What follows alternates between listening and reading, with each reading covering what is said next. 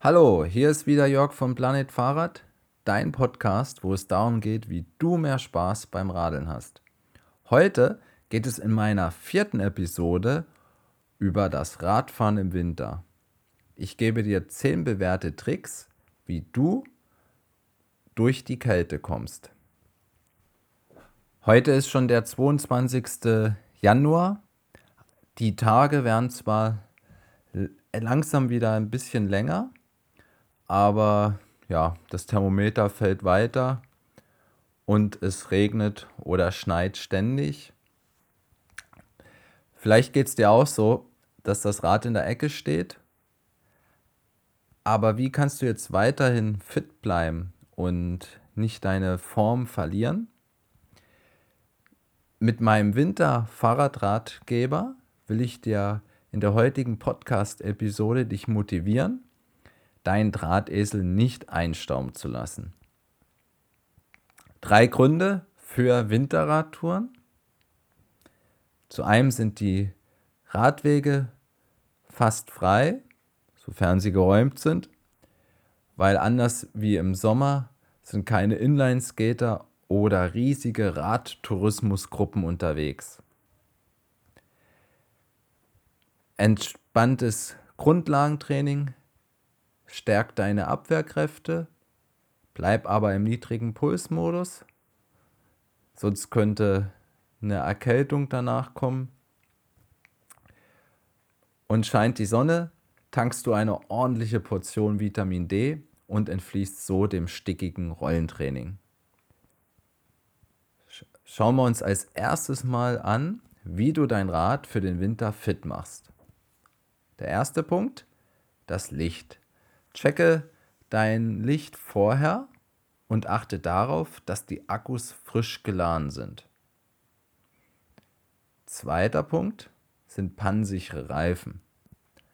Winter ist ja auch Split-Saison und diese kleinen Steinchen bohren sich gerne in deinen Reifen und du hast sicher keinen Bock mit kalten Fingern einen Schlauch zu wechseln. Ich genieße immer dieses Gefühl, mit meinem pannensicheren Rennradreifen durch Wälder zu fahren und hatte bis jetzt mit denen noch keine Probleme. Im Sommer rate ich dir jedoch von den Durano Plus von Schwalbe ab, weil die einfach viel zu schwer sind. Tubeless funktioniert mit meinen alten Felgen nicht. Mal schauen, vielleicht teste ich das in dieser Saison am Sommerrad. Manche lassen auch noch ein bisschen Luft aus dem Reifen damit du eine bessere Haltung, äh, Haftung bekommen kannst. Der dritte Punkt sind Schutzbleche. Durch das kalte Wetter und die wenige Sonne trocknen ja die Straßen viel langsamer ab. Darum bin ich mit simplen Schutzblechen unterwegs. Das ist einfach so ein Plasteteil, was du unter deinen Sattel klemmst so ähnlich wie der S-Safer, aber von einem anderen Hersteller. Ja, bin mal gespannt, wie das Teil hält, wie es abschneidet. Vielleicht kannst du dir auch sowas selber bauen. Einfach ein stabiles Stück Plaste nehmen und da ein bisschen rumschnippeln. Fährst du jetzt aber öfters bei Regen, dann schau nach vernünftigen Schutzblechen, weil ganz klar, wenn dein Hintern nass ist, dann frierst du natürlich auch schneller. Der vierte Punkt sind Akkus. Die Kälte geht auch deinen E-Gadgets ordentlich an die Nieren. Darum lass die Batterien nicht im kalten Keller und nimm sie mit in die Wohnung. Das ist ganz wichtig für E-Biker. Meinem Kumpel ging es erst kürzlich so, dass die Woche sein E-Bike den Dienst versagte, einfach weil er es in der Kälte stehen gelassen hat. Die Lösung, er nahm den Akku einfach mit in die Wohnung, wartete eine, eine halbe Stunde und danach ähm, ja, konnte er mit, dem, mit der Akkuunterstützung radeln.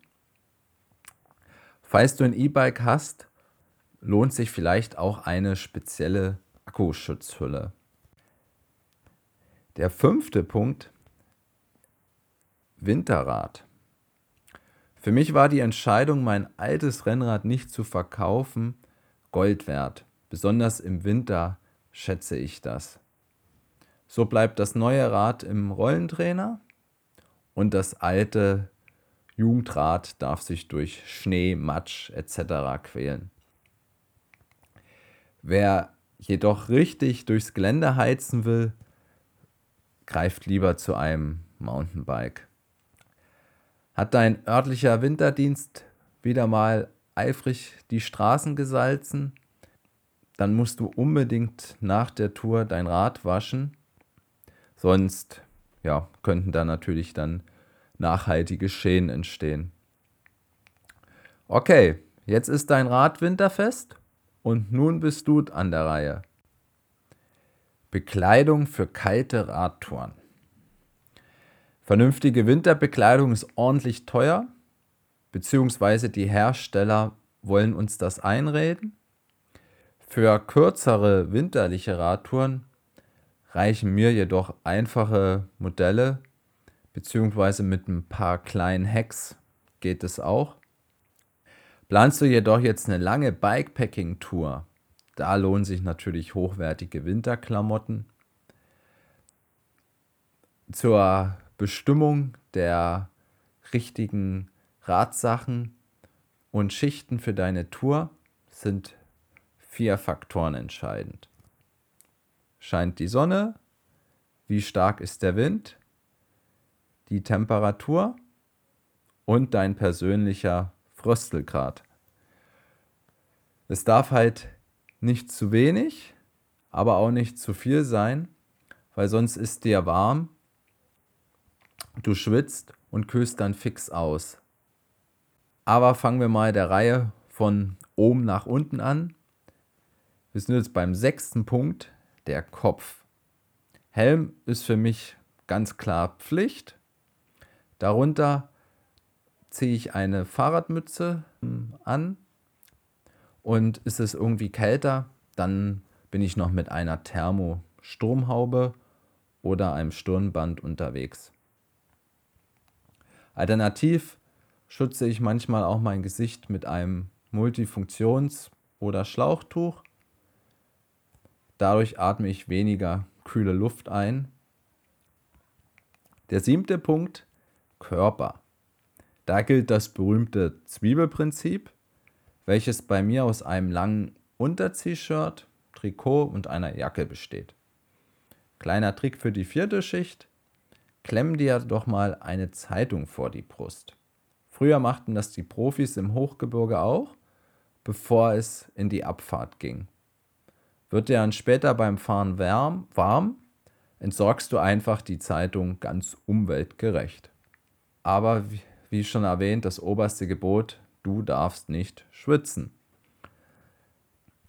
Bei richtig kalten Wintertouren bin ich noch mit Kniewärmern, die es eigentlich für Motorradfahrer gibt, unterwegs. Diese streifst du über die Hose oder alternativ ziehe eine lange Unterhose an. Weil das ist ganz wichtig, die Knie, Knie vor der Kälte zu schützen. Sonst könnte es schnell sein, dass du da ernsthafte Knieprobleme bekommst. Da habe ich mich ja auch schon in der zweiten Episode mit der Thematik beschäftigt. Verlinke ich dir auch noch in den Show Notes zu, ähm, zu dem Podcast.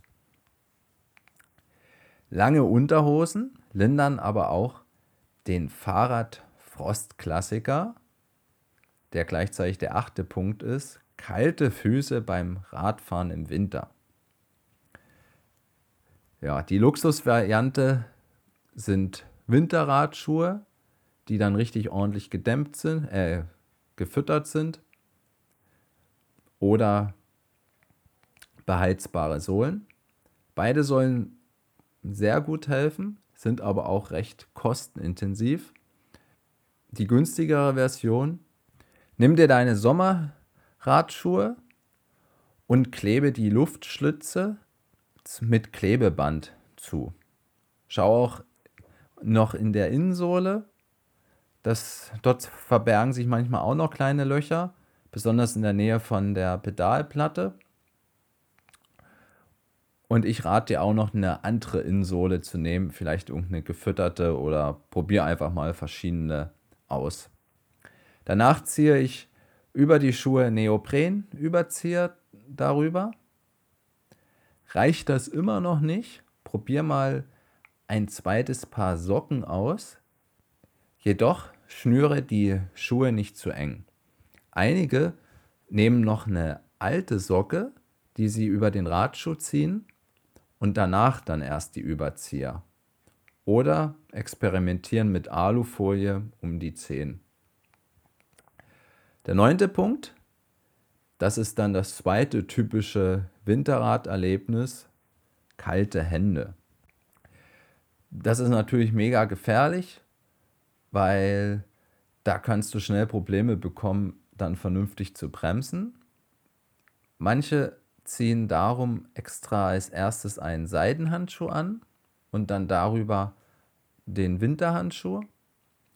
Kürzlich testete die, das Tourmagazin in der Ausgabe vom November 2018 mehrere Winterhandschuhe und der Waude Henko 2 schnitt relativ gut ab, worauf ich ihn mir bestellte zumal er auch noch ein humanes Preis-Leistungs-Verhältnis hat.